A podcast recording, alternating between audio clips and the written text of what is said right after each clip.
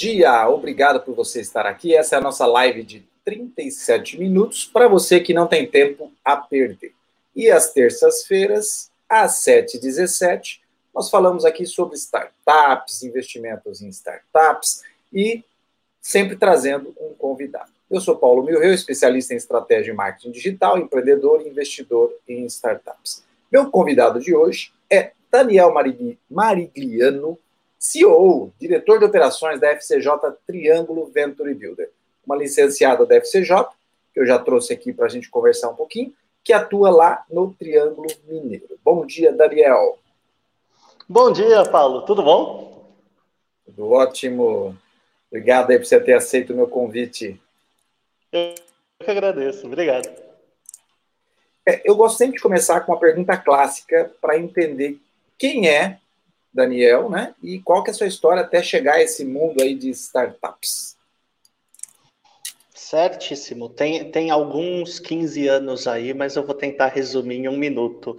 Uh, ah, basicamente, legal. o Daniel, ele tem, como posso dizer, duas vidas. Eu tenho uma vida de um viés profissional e eu tenho uma vida do viés empreendedor. Uh, em muitos momentos essas vidas andaram juntas, em muitos momentos essas vidas andaram separadas, fazendo só um ou só outro. Hoje eu estou no viés uh, colaborador. Então hoje eu não estou empreendendo em nenhum projeto, hoje meu foco ele é 100% na, na FCJ Triângulo, onde eu sou diretor de operações, mas num resumo, eu venho de tecnologia, de tecnologia pura mesmo, banco de dados, programação. Eu, eu, particularmente, eu, Daniel, sempre gostei de infraestrutura. Então, banco de dados, rede, servidores, mainframe e, e por aí vai. E com os anos, a vida profissional ela foi me levando para a parte de gestão. E da parte de gestão eu fui de tecnologia, eu passei para o comercial e depois eu passei para o marketing que foi onde eu acabei mais ficando. E hoje mesmo, numa gestão de operação, você tem muitos pontos relacionados a marketing, muitos pontos relacionados a comercial. A Triângulo em si, ela não vende, a gente não tem hoje nenhum produto que a gente fala, ó, oh, compre esse produto aqui, mas uh, o que eu não vendo na Triângulo, eu direciono esforços para ajudar as minhas startups a vender mais. Ou eu direciono os esforços para ajudar minhas startups a ter um marketing melhor. Então, eu não faço a venda dentro da Triângulo, ângulo, mas eu pego esse meu conhecimento, eu pego essa minha experiência e eu aplico nas startups.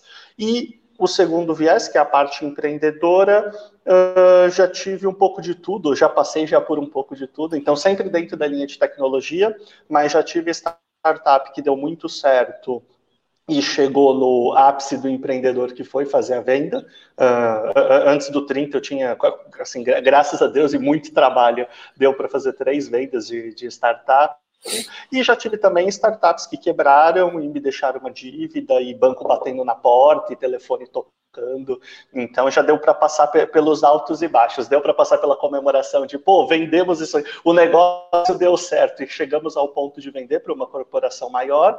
E teve pontos de falar, pô, ferrou, agora vamos ter que trabalhar o dobro para pagar essa dívida, para limpar o nome e, e vida que segue, entendeu? Histórias clássicas de quem empreende, né? Não tem ninguém uhum. que não passa por isso. Mas me sim, fala um pouquinho, você, falou, você, você, pegou um ponto bastante interessante, que eu acho que é o, o viés mais importante aí da, da, da, linha da FCJ. Você na operação, então como diretor de operações, é, você trabalha muito forte, e aí com todo esse background aí de tecnologia, que é muito importante hoje, é, em marketing e vendas, né? Em marketing comercial, em, em ter esse olhar aí para que a as startups que estão no portfólio de vocês possam escalar, né? Ganhar escala, crescer, uhum. né? Vocês trazerem resultados. Como é que é esse dia a dia para trabalhar esses pontos aí com as startups do portfólio? Quantas startups são hoje? Só para a gente colocar aí no, no, na conversa. Ah, o todo. É que nós participamos também de três projetos internos na FCJ, né? Do, do grupo, né? Porque você tem o grupo FCJ e você tem suas licenciadas, que aí pode ser regional, pode ser vertical, pode ser corporate, mas falando de startup, hoje estamos em sete, uh, e aí dessas sete a gente tem uma que está entrando agora no processo, mas a gente já, já considera sete, né? Já, já tem assinatura, já tem acordos, já tem acertos, então a gente hoje está considerando sete no portfólio, mais três projetos dentro do grupo. Legal. E como é que é esse dia a dia ali, né? é, é, como é que é esse dia a dia com essas startups para pensar em marketing e vendas com ela, é, é, para que elas possam escalar? Como é que funciona o seu trabalho? Dentro da FCJ hoje existe uma metodologia. Então, e aí eu falo pelo triângulo, mas acredito que eu estou falando por todas as licenciadas, a gente sempre tenta seguir essa metodologia. Uh, então, eu tenho uma metodologia baseada em OKRs, e esses OKRs me dão uma base de, de sprints semanais e Foxmonth. Então, e, existe hoje um passo a passo. E do outro lado, eu sempre falo que a FCJ, imagina um navio, pegando assim num, num contextão, imagina um navio, eu esqueci o nome daquela cabine, mas aquela cabine que fica ali em cima da torre. Sim, sim. Esse é, esse é o papel da FCJ. Então, mas beleza, beleza. Mas esse, esse, é o papel da FCJ. Então, a gente fica ali em cima da torre. Eu não assumo a direção do navio, em hipótese nenhuma. A direção do navio são dos fundadores daquele navio, é do time de fundadores, é dos executivos, é dos sócios daquele navio. Só que nós ficamos ali naquela cabine. E ali daquela cabine, qual que é o nosso papel hoje? É olhar para o fundador e falar: fundador, tem um iceberg, vira para a direita. Fundador tem rochedo, vira para a esquerda. Fundador, ali o vento está melhor, vai para ali porque ali vai, vai se desenvolver melhor. Fundador, ó, tal coisa está acontecendo, então faz dessa forma. Então a gente fica ali numa espécie de olheiro, usando a metodologia para dar esses direcionamentos. Só que aquela história, a metodologia ela é apenas a matemática e sabemos que assim, é 99% matemática, mas tem aquele 1% de arte. E aí, no 1% de arte é onde você envolve a tua experiência. Então você fala, pô, a metodologia ela tá me falando tal coisa, mas eu tenho experiência que nesse negócio específico se você aplicar desse jeito, não vai trazer o melhor resultado. Se você aplicar de tal jeito, vai trazer um melhor resultado. E aí você muda assim, não muda a metodologia, mas você faz leves ajustes para aquele ponto, para aquele problema, para aquele momento específico. Gostei, gostei muito da sua analogia para a FCJ, gostei bastante, cara. Nunca tinha pensado dessa forma. Agora, você está é, é tá com esse olhar agora dentro da FCJ, como diretor de operações, lá na cabine, fazendo isso, e como é que você se sente tendo estado do outro lado, lá como startup. Você acha que esse modelo é, é, é, realmente ajuda a startup que está ali começando, que está ali precisando? É, se você sentia falta disso ali no começo da, das suas startups? É, é, até uma história um pouco mais engraçada, porque o modelo de Venture Builder, assim, eu estou no, no, no, mercado de tecnologia, eu estou desde 2005, e nessa parte empreendedora, já olhando uh, fases de investimento e etc., desde 2008, tendo vendido a minha primeira empresa em 2012. 2011 para 2012. E a FCJ ela é de 2013, né? Naquela época, mas até também por questões de momento Brasil, eu era contra o modelo de Venture Builder porque eu pensava, como assim? Tipo, os caras vão chegar aqui na empresa, uh, vão pegar uma participação do meu negócio, vão virar sócios do meu negócio e não vão colocar um real para virar sócio? E as noites que eu estou sem dormir, e os almoços em família, jantares em família que eu não participei, e todo o esforço que eu coloquei. E aí, como fica? Os caras só vão chegar aqui dando pitaco e, e tá tudo certo, eu dou uma participação da minha empresa? Então, era um modelo que eu era até contra, e aí, com os anos, eu fui acompanhando, eu, eu acompanho o Justino há muito tempo, há muito tempo, e aí eu fui vendo que não era bem assim. E não adianta, assim, felizmente existe uma coisa que você só ganha com o tempo que se chama maturidade, né? E aí, com a maturidade, eu fui entendendo, eu falei, não, mas espera aí, eles não estão só pegando um pedaço da empresa. Por exemplo, quando você entra para um grupo FCJ, quando você entra para uma Venture Builder, ela não está pegando só uma parte participação do seu negócio. Ela está colocando o cérebro daqueles, daqueles executivos daquela unidade, daquela licenciada, mais os cérebros e contatos da, do grupo como um todo para desenvolvimento do seu negócio. Então, por exemplo, eu particularmente eu tenho uma experiência com empresa química, com empresa de cosméticos. Hoje a gente tem uma empresa de, desse segmento do nosso portfólio. Eu consigo sentar com ele e determinar algumas coisas, em analisar algumas coisas. Até agora mesmo, eu estou levantando uns produtos lá para eles que faltaram, em, que, em questão a matéria-prima.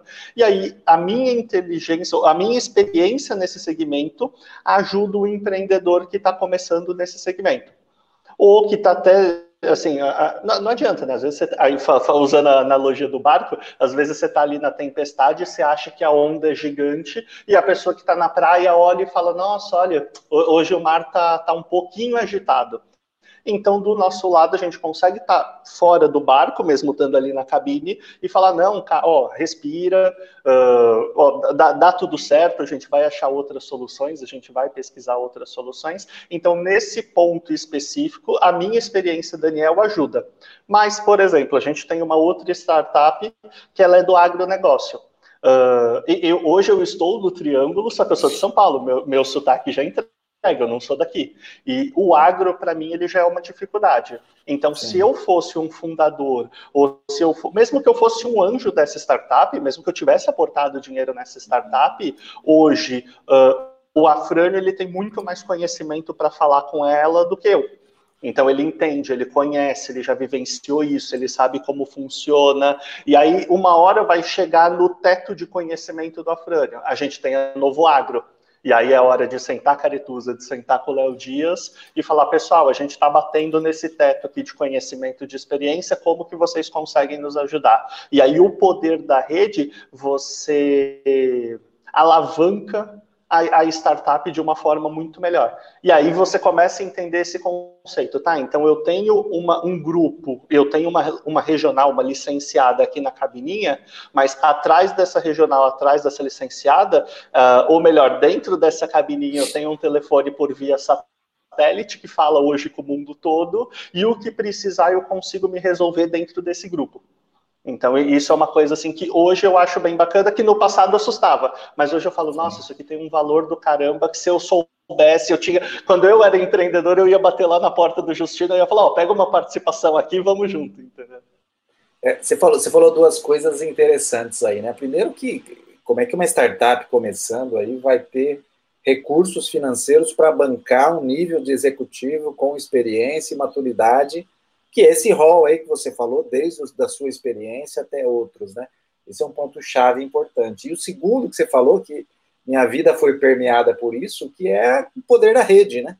O poder da uhum. rede, o poder de você se conectar com muita gente, e, e, e, é isso que a rede da FCJ permite, a quantidade de executivos, de experiências distintas, e você deu um exemplo muito claro de como você consegue acessar essas experiências distintas em áreas distintas e, e claro, né, é, a startup precisa ter essa compreensão. Isso tem mais uhum. valor né, do que simplesmente o dinheiro que compra alguma coisa que às vezes não, não traz tudo isso. Né? E, e, hoje, e hoje, como é que as startups aí da, da sua operação, essas sete startups estão? Como é que é o estágio delas? Como é que você enxerga a evolução delas nesse processo? Porque provavelmente para elas também deve ter uma adaptação quando elas chegam, né? É, entender como uhum. é que uhum. vocês funcionam. Como é que você está vendo esse, esse. Você comentou comigo, você está há três meses aí. Como é que nesses três meses você está vendo essa experiência? Sim, eu cheguei no momento de mudança, né? Existiam startup, existiam dois tipos de startup antes Daniel, que era algumas startups na linha de idealização, então eram empreendedores que queriam construir algo. E aí eles vieram para a FCJ para que a experiência da FCJ, o conhecimento da FCJ, a rede da FCJ, ajudasse eles a construírem algo. E tinha duas que já estavam já no modelo de MVP, de validação. Dentro da FCJ, fazendo assim um, um, geralzão, até dentro da metodologia, a gente sempre tem a idealização, que é o primeiro estágio, que é justamente o empreendedor, a gente vai para o MVP, que é onde a pessoa já começa a ser um empresário, onde ela já tem um CNPJ, onde ela já está trabalhando ali até, em alguns casos, ou, na, ou, no melhor dos casos, ela já está até full time no projeto dela, que é a validação do MVP. E depois eu venho para duas fases de escala disso. Então eu tenho ali o MVP, depois eu vou vir para a tração desse MVP, para começar a fazer gerar caixa dentro, dentro dessa startup, e depois eu vou para o Scale Up, que aí é onde eu já estou já mirando uma série A, é onde eu já estou mirando já um, um, um crescimento mais exponencial para o negócio. Olhando esse cenário, a gente tinha algumas, ou melhor, a maioria do portfólio ele era de idealização, excelentes empreendedores, sem dúvida nenhuma, só que é, é assim, eu entendo, até, mesmo que eu já passei por isso já, você está empreendendo, mas ao mesmo tempo você tem suas contas para pagar, ou você tem uma proposta bacana de emprego que você pode receber, e aí, principalmente o tipo de empreendedor que a gente pegou, que eram pessoas mais maduras, uh, o, o, cara, o homem ou mulher, ele não consegue, ele até consegue arriscar, mas assim, quando ele arrisca, ele não arrisca só por ele, ele arrisca pela mulher, pelos filhos, pela casa, pelo financiamento, então, às vezes, acaba dando um pouco de conflito, até mesmo porque é um negócio muito novo, tipo, ainda não tem faturamento, ele tem que apostar muito, é muito skin the game até começar a ter um retorno para ele.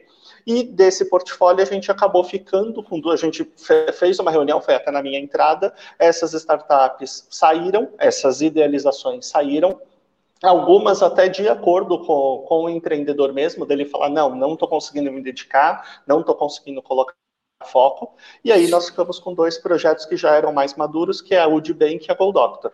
Então, o Udbank hoje é uma fintech, é uma facilitadora de troco. A Gold Doctor, ela leva o médico ocupacional até a sua empresa, até o seu escritório. Ao invés do teu funcionário se deslocar, o médico que vem até você e ele faz os atendimentos no teu escritório, uh, na tua clínica, na tua obra, onde for necessário. E agora, com telemedicina, o, negócio ficou até mais bacana. Com certeza. E Hoje, pós-Daniel, vamos dizer assim, a gente já está olhando as startups do MVP em diante. Então, hoje eu acabo não puxando da idealização, pretendo futuramente, mas hoje não está sendo o nosso foco, idealização. A gente está pegando de validação do MVP em diante. Então, eu tenho o MaxBot, que já está faturando, já tem até um, um, faturamento bem bacana mensalmente. Eu tenho New Wash, que é, que é a questão química, que já tem um bom faturamento já é líder já em, em, Goiânia e região, ela já tem já uma presença muito forte. Então, hoje a gente sempre está pegando uma escalinha um pouco maior, uh, mas assim, vou, vou, ser bem sincero e até um, assim, em off, que ninguém fique sabendo, a gente acabou optando por essa escala de MVP em diante por um simples fator, dedicação dos fundadores. Porque uh, depois, quando o cara já está com MVP, quando ele já está fazendo os primeiros faturamentos, faturamento, não estou falando de lucro, não estou falando de dividendo, nada disso, falando de faturamento. Quando ele começa a emitir as primeiras notas fiscais dele, o, apesar de eu não gostar muito dessa palavra, mas você vai entender, o mindset dele muda. E aí ele vê que aquilo está começando a ter valor, e aí uma proposta de emprego para ele que era tentadora, se ele tem condições de se manter, se ele está pagando as contas dele, se ele está conseguindo ter aquele, pelo menos aquele básico do padrão de vida que ele queria, ele consegue virar para a proposta e falar: não, obrigado, eu estou focado aqui na minha ideia, eu tenho aqui meu emprego até em paralelo, ou estou 100% na minha ideia, obrigado, mas agora meu foco é outro. Então a gente preferiu essa questão do MVP simplesmente por isso, porque eu consigo ter, até hoje, quando eu olho o meu portfólio, é muito comum, diferente de antigamente, é muito comum eu ver empreendedores full naquele projeto. Então, MaxBot, eles estão full naquele projeto, Lavaine Washington full naquele projeto, uh, assim, pensar que a própria Woodbank não necessariamente ele está, não o time todo está full, mas os principais executivos hoje estão full no projeto. Então, hoje, o tempo deles integral é para o desenvolvimento daquilo. É, você, você enxerga que essa é a chave aí para ter para o sucesso de, da, da, das startups? É você ter gente realmente comprometida full time no, no projeto? Você acha que isso também é, define até a, a sua seleção hoje? Define a seleção, isso está até na nossa tese, então, em questão de seleção, define, mas para chegarmos nisso, eu volto uma casinha que é na relação do foco. Então, não adianta, assim, eu, eu conheço alguns lugares, eu já morei em alguns lugares, para ser exato, foram 14 mudanças em 10 anos. Então, deu para deu passear um pouquinho a nível Brasil, sair, voltar e etc.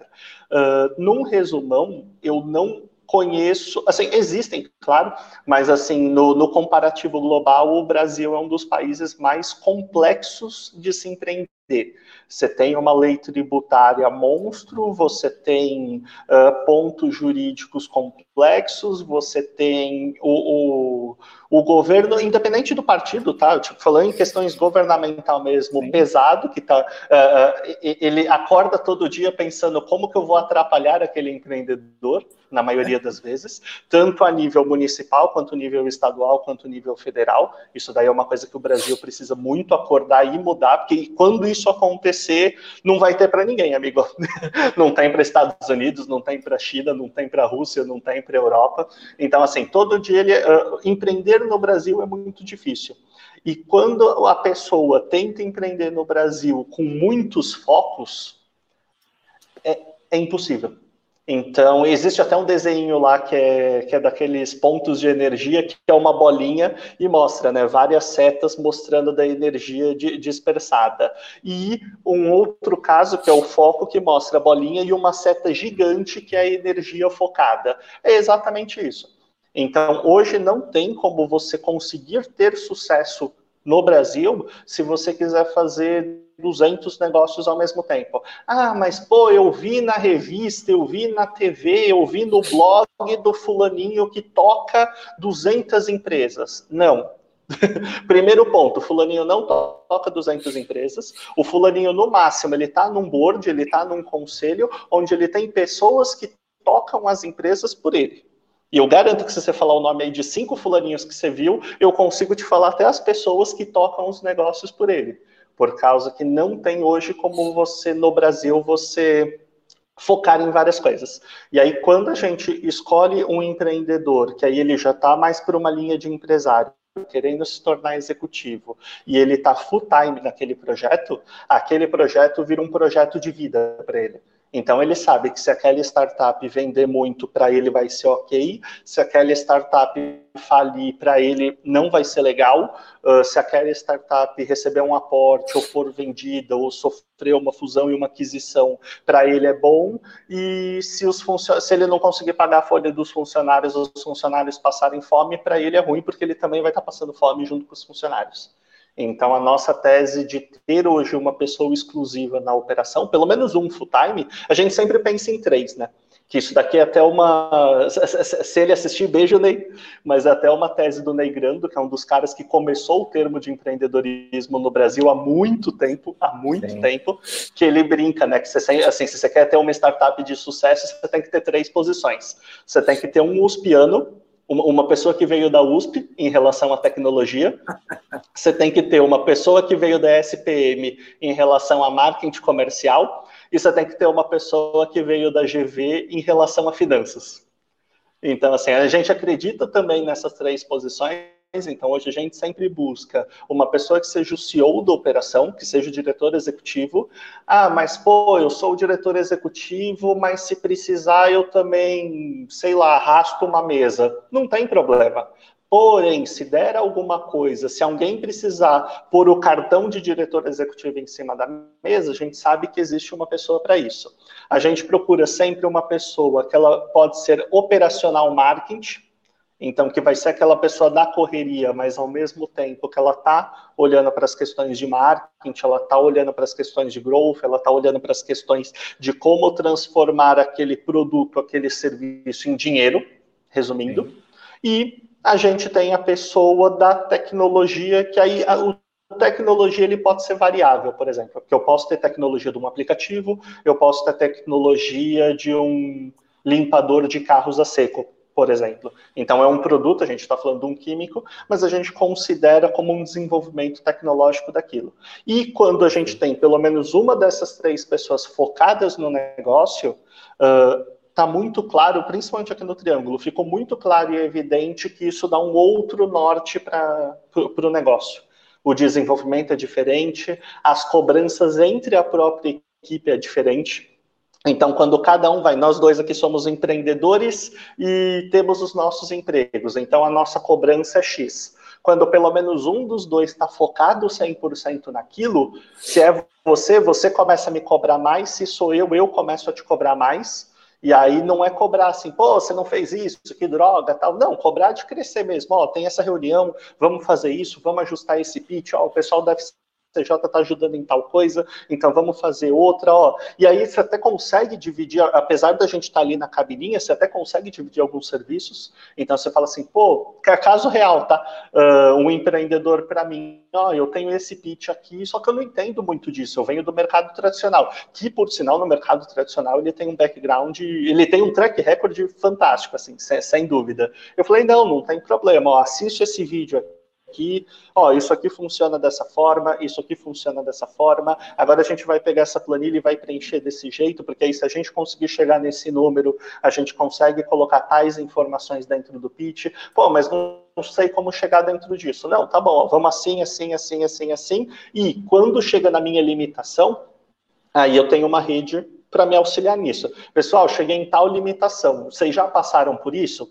Ó, oh, aconteceu tal coisa comigo, vocês já passaram por isso? Como que vocês resolveram? E aí, um vai ajudando o outro. Então, eu, eu sempre brinco, né? Porque quando a startup ela entra numa licenciada, seja regional, vertical e etc., a princípio ela está entrando aí num time de quatro a oito pessoas, falando da, da regional em si, mas indiretamente ela está entrando num, numa equipe aí de 350 pessoas a mil pessoas, né? Porque depende o ângulo que você está olhando. Hoje, o ecossistema a gente pode considerar aí que vai de 350 pessoas, falando de um ecossistema mais fechado, até se a gente pegar os funcionários das startups, eu acredito que hoje o grupo esteja na casa das mil pessoas. Então, é, como posso é dizer? mentores voluntários que, que ajudam, colaboram, né? É grande. Sim. Deixa uhum. eu fazer uma pergunta de um outro viés agora. Em que momento vocês percebem ou como você analisa que está na hora de você desistir de uma startup que está no portfólio? Como é que você pensa isso? É, no momento você vai falar assim, bom, é, deu até aqui, acho que a gente fez todo o nosso trabalho, startup também, mas essa operação aqui não vai dar certo. Como é que você imagina isso? Eu, eu sou do mais resistente nisso. Eu prefiro, aí falando uma coisa minha, né, Daniel, eu prefiro fazer um processo mais duro, um processo seletivo mais competitivo, para não chegar nesse ponto, mas chegaria nesse ponto ou chegamos nesse ponto quando a startup ela não segue o mínimo de números, de números, de tendência, de provas, quando o achismo se torna maior do que o realismo. Aí não adianta. Então, assim, pô, ó, se você sei lá, eu preciso pegar um exemplo que não seja real, até para não colocar alguma, alguma startup em exposição, mas, por exemplo, ó, tal indicador mostra X. Voltando ao ponto, eu estou na cabininha, eu não estou no, no, manche do navio, no leme do navio, sei, sei lá, naquela rodona do navio, eu estou na cabininha. Então, ó, eu estou vendo um iceberg. Se ele insistir e ele bater no iceberg, todos iremos afundar, incluindo a FCJ.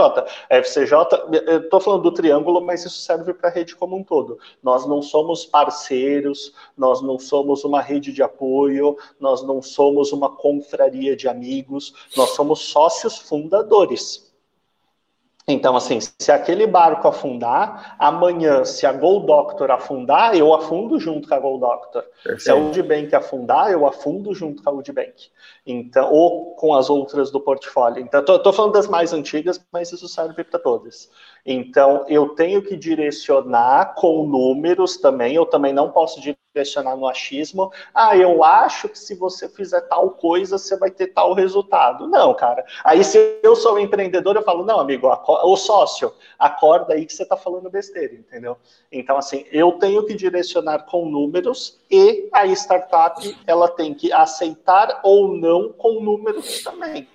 Então, ó, nós vamos fazer a, até um caso real. Da, uma das startups do portfólio, até dessa, dessa junção toda, hoje falando das sete, ou melhor, nesse caso foi até em relação às dez. Uh, ela achava que tal coisa iria acontecer no Brasil por causa da pandemia, por causa do alto número de desemprego e etc. Quando nós fomos levantar dados, mostrou um cenário totalmente diferente. Que até eu tomei um susto, por causa que eu também eu estava de acordo com, com essa primeira determinação. Não, pô, com pandemia, com isso, com aquilo, com aquilo outro, o cenário é X. Quando a gente começou a puxar dados, e aí desde um Google Trends até dados mais estruturados, a gente viu que era um cenário totalmente diferente. Opa, peraí. Então, com esses dados, nós pivotamos alguns conceitos e ajustamos o, o, a gente estava lá na cabinezinha, ó, vira para a direita, vira para a esquerda que vai dar certo. Se mesmo com esses dados o empreendedor, o empresário batesse o pé que ele gostaria de fazer o negócio daquele jeito e ponto final, aí já é um negócio que você começa a analisar a sociedade. Você começa a ver se é uma sociedade mesmo ou se é, como posso dizer, a, a super pessoa que só quer ter você ali na, na, na rede de, de, apoio. Aí não é mais uma sociedade, aí virou um apoio, virou um parceiro, virou uma confraria. Então, hoje eu particularmente eu analiso muito assim. Se está todo mundo caminhando em sociedade, vamos embora. Sim, se, se, se, tiver que passar pela prova, a gente passa. Se tiver que comemorar, a gente comemora. Se tiver que chorar, a gente chora também, não tem problema. Se o, não existe uma sociedade, existe qualquer outra coisa, mas não uma sociedade onde um está ajudando o outro, aí você já dá um passo para trás e fala: não, peraí, vamos sentar, vamos reavaliar. Mas eu, particularmente, é até um negócio pessoal mesmo, eu evito tirar uma startup o máximo possível, porque eu considero como uma sociedade. Então, eu não Perfeito. sou de quebrar a sociedade. Eu prefiro selecionar melhor os sócios, que é o que a gente está fazendo hoje. Hoje a gente está conversando com muito mais empresas para fechar poucos contratos. Então, eu não estou olhando a quantidade, eu sempre estou olhando a qualidade da, daquele fechamento, porque é uma sociedade. Então, eu Sem visto dúvida. a camisa mesmo. Se alguém da TV vir aqui me entrevistar, eu boto a camiseta daquela startup e eu falo como aquela startup. Perfeito. É, essa relação de, de sócio é uma coisa importante que você precisa relembrar as startups o tempo todo, porque realmente é esse, isso que é o mais importante no processo. O, o chefe está por aqui e ele mandou uma pergunta, acho que a gente vai ter que responder aqui, o Daniel. o Afrânio, na sua opinião, olhando os objetivos da FCJ Triângulo, o quanto é atrativo para o investidor? Porque para startup está muito claro. E eu acho que essa relação de, do que a FCJ faz pela startup mostra, em alguns aspectos, por que é importante para o investidor. Mas o que, que você pode falar sobre isso? Para o investidor, eu acredito muito na linha da diversificação. Então, assim, dinheiro é dinheiro. Então, você pode, vai, por exemplo, você tem 100 mil na sua conta bancária. Então, são 100 mil, ponto. O que, que você pode fazer com esses 100 mil? Você pode colocar, até falando do mercado tradicional, por causa que o mercado de investimento alternativo, ele segue muito dessas linhas. Então, Sim. eu posso colocar num fundo de investimento, onde eu diversifico aquele aporte, e aí aquele meu um dinheiros ele é alavancado por vários dinheiros, então se uma empresa der uma baixa ali em faturamento, outra tem uma alta, se uma é vendida, a outra não está legal. Então você sempre vai ter um equilíbrio do portfólio, ou eu posso ir na roleta russa, fazer uma análise geral e colocar todo aquele dinheiro em uma única empresa ou até numa linha mais melhores práticas, eu pego aquele dinheiro, divido em partes e coloco em algumas empresas. Que, assim, não existe a resposta certa ou a resposta errada, mas o que, que eu, Daniel, acredito? Se eu estou colocando todos os ovos em uma empresa só, eu fui lá e ou virei anjo de uma startup, ou se a gente for falar do mercado tradicional, comprei todas as ações da empresa X. E se essa empresa X cair? E se essa startup cair? Todo aquele meu dinheiro, ele vai para o lixo. Eu passei por isso. Eu, Daniel, pessoa física, como investidor anjo, eu passei por isso. Eu coloquei todos os ovos uma vez numa empresa, a empresa deu errado e eu perdi todos aqueles ovos. E assim, não me sobrou um centavo de todos aqueles ovos que foram colocados ali. No outro cenário, eu pego aquele X de dinheiros, diversifico e coloco em três empresas na bolsa de valores ou em três startups. E aí eu tenho que assumir a posição de gestor de fundo, eu tenho que ter um tempo para ser o gestor da, não, não, é nem de fundo, nesse caso seria gestor de portfólio. Eu tenho que assumir a questão do gestor de portfólio e eu tenho que ficar acompanhando essas startups do meu portfólio. Só que vamos lá. Uh, eu preciso? Isso é o meu sonho de vida? Se for o seu sonho de vida, beleza, vai fundo, sem pensar duas vezes. Não, pô, eu quero investir no movimento, eu quero ajudar o movimento, eu quero ver empresas crescerem, mas eu não tenho tempo. Pô, eu sou executivo, eu tenho meus negócios, eu tenho minha família, eu tenho minha agenda e eu quero eu quero diversificar sem me preocupar. É aí quando eu vou para um fundo ou é aí quando eu vou para uma licenciada. Aí quando eu vou para a FCJ Triângulo, por exemplo. Então, eu, como posso dizer, eu como, eu como investidor, eu pego X por exemplo, aqueles 100 mil que eu ia diversificar, eu coloco na FCJ Triângulo, por exemplo, e a FCJ Triângulo que vai diversificar dentro da sua carteira. Então, já existe uma tese que ela é muito clara, então tem lá os segmentos que a gente apoia, o tipo de empreendedor que a gente apoia, o trabalho que nós fazemos, a categoria que essa empresa entra, a categoria que a gente sai, os follow-ons e todo, assim, eu já tenho uma tese muito clara, e o investidor ele põe a grana para que essa tese seja executada, porque ele sabe que pelo menos aquele, aquela rota daquele GPS vai acontecer. E aí eu posso desenvolver todas as startups numa velocidade muito boa e todo o portfólio cresce, porém, se alguma das startups cair durante o caminho ou diminuir a performance, problemas, como eu voltei lá, como eu falei lá no começo, estamos no Brasil, tudo pode acontecer, né? Então, em cima das coisas que acontecem no, no decorrer da jornada, uma equilibra a outra. Então, até, até falando hoje de triângulo, sem citar o nome das startups, eu tenho startup que está performando super bem, até Sim. por um momento de pandemia e etc. Para eles, o momento Brasil foi muito bom, e eu tenho outros que estão engatinhando. Essas que estão engatinhando uh, puxam para baixo essas que estão performando bem. Mas quando eu olho uma análise média, eu tenho um bom indicador para todos. E é isso que o investidor que prefere essa opção de fundos quer. Ele não quer dor de cabeça. Eu, é uma coisa que eu brinco muito com a Fran, que é assim, a gente dá sossego para o investidor.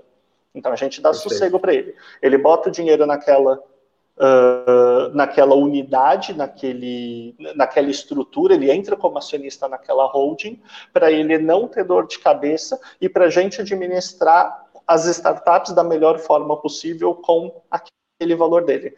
Voltando num contexto tradicional, a FCJ ela é sempre uma holding de participações. Então a gente adquire participação em empresas. E o acionista, ele vem para dar uma estrutura para a gente poder adquirir as melhores condições e participações nessas empresas. Então hoje, quando eu capto um acionista para dentro da, da FCJ Triângulo, esse acionista, ele tá, o dinheiro dele me dá a possibilidade de pegar uma startup X e mandar ela fazer uma, uma validação, uma tese, uma apresentação no Vale do Silício ou ele me dá uma possibilidade Y de eu poder promover um programa XPTO. É, é, é tô, tendo que re resumir os nomes, porque são até coisas é. que estão acontecendo, mas assim, ele me dá a possibilidade de colocar a startup num programa XPTO de uma aceleradora. Então, o acionista Perfeito. ele sempre entra nessa linha, ele entra sempre para diversificar o dinheiro dele, sem ele ter que se preocupar. Então, hoje ele não quer saber se eu tenho a Gold Doctor, ou se eu tenho a Woodbank, ou se eu tenho a Lavaí, ou se eu tenho a Maxbot no portfólio. Ele quer saber que ele colocou X e ele é um acionista de uma holding de participações que está devolvendo Y para ele. Ponto. E do outro lado, ele também consegue ajudar, porque, por exemplo, hoje, se ele pega esse dinheiro e ele coloca naquele fundo famoso daquela varejista famosa, ele, em hipótese nenhuma, vai conseguir ligar para aquele gestor famoso e falar assim: pô, gestor famoso, uh, entre um Twitter e outro, eu posso falar com a fulana de tal, fundadora da varejista famosa? Quando a gente está falando de uma, de uma hold de participações, não. Hoje eu tenho aqui meus acionistas, eles podem me ligar e falar: pô, gostei do que vocês estão fazendo na empresa X, eu tenho experiência nesse segmento, eu posso dar uma mentoria para eles, eu posso Legal. conversar com eles, eu posso tomar um café com eles. Então você consegue diversificar o dinheiro ao mesmo tempo que você faz o ecossistema evoluir. Uma coisa Mais que um jamais ele conseguiria. Exato, uma coisa que jamais ele conseguiria fazer num fundo de investimentos, por exemplo. Porque no fundo ele só consegue diversificar, ele não consegue ter essa participação, entendeu? Muito bom. Daniel, estamos no final aqui, acabamos aqui nosso tempo, mas foi um papo muito bom, muito claro, muito objetivo. Igualmente, obrigado. Gostei das suas analogias, acho que ela realmente serve para toda a rede aí, porque realmente ela começa a deixar claro cada vez mais a importância desse, desse modelo da FCJ justamente para equilibrar essas questões entre as startups, os valores, né, os pontos de valor que entrega para startups e também que entrega para os investidores. Agradeço aí seu tempo, agradeço aí você ter acordado. Eu que agradeço, obrigado. Tá bom? A gente volta a se falar mais. E, pessoal, ficamos por aqui em mais um, uma live de 37 minutos e a gente vai estar com essa live também lá no Spotify, em áudio, como um podcast para você poder escutar também. Ok? Voltamos na próxima semana com mais uma startup aí, mais algum modelo de startups ou de investimento para a gente conversar com você. Daniel, brigadão, grande abraço, um bom dia para você. Eu que agradeço. Obrigado. Bom dia.